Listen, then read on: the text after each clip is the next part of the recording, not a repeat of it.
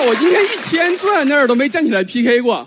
我想轮到我就轮到我了，但是呢，我挺喜欢我自己的，就是有 PK 来了我也不怕，就没事儿不惹事儿，但是有事儿不怕事儿。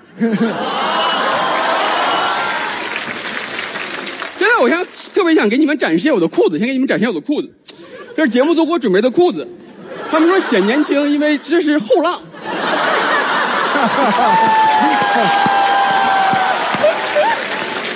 我跟你讲讲我去年做的事儿吧，除了一些，我去年还在巡演，有朋友知道我在巡演对吧？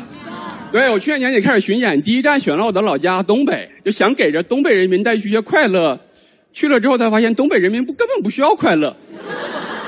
短视频跟直播蓬勃发展，表面上已经很难看出东北老工业基地的痕迹了。唯一老工业基地的痕迹就是遍地的老铁。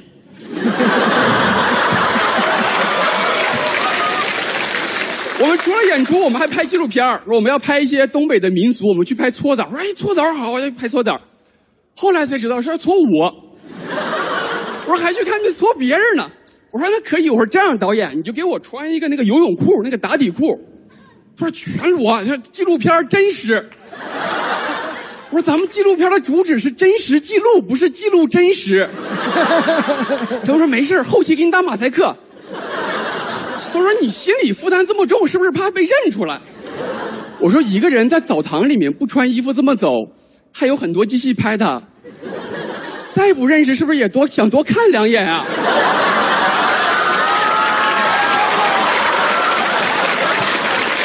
看一看，这不就认识了吗？而且在那个场合下，一个人但凡显示出对你一丁点的认识，你就只能期待他认错了。但只是那个那个脱口秀的那个那个李诞，我说哎，对对对对，为什么？我说眼力真好，这都能认出来。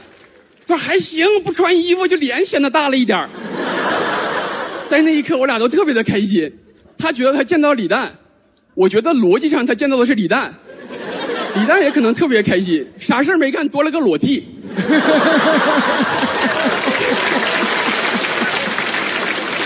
我们都商量好了吗？我们商量好了之后去澡堂。东北澡堂其实挺好找的，就是你开车在城里逛，长得最像教堂的那个就是澡堂。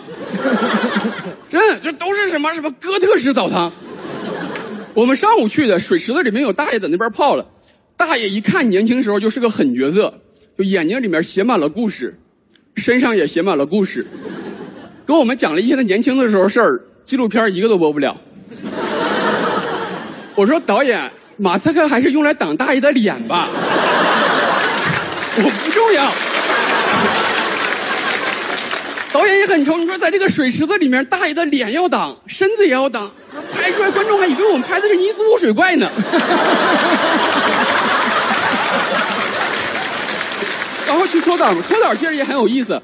现在搓澡跟你不一样，完全不一样。以前就是干搓嘛，现在你一躺，小哥说咱家有盐搓、奶搓、红酒搓，我说你就给我使劲搓，别整这些虚头巴脑了。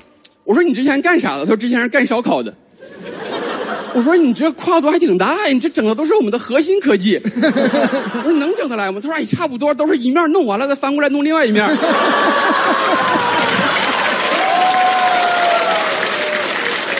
他看嘛，他看见有摄像机在拍我，他说：“哎，这还拍着你。”他说：“你是明星吗？”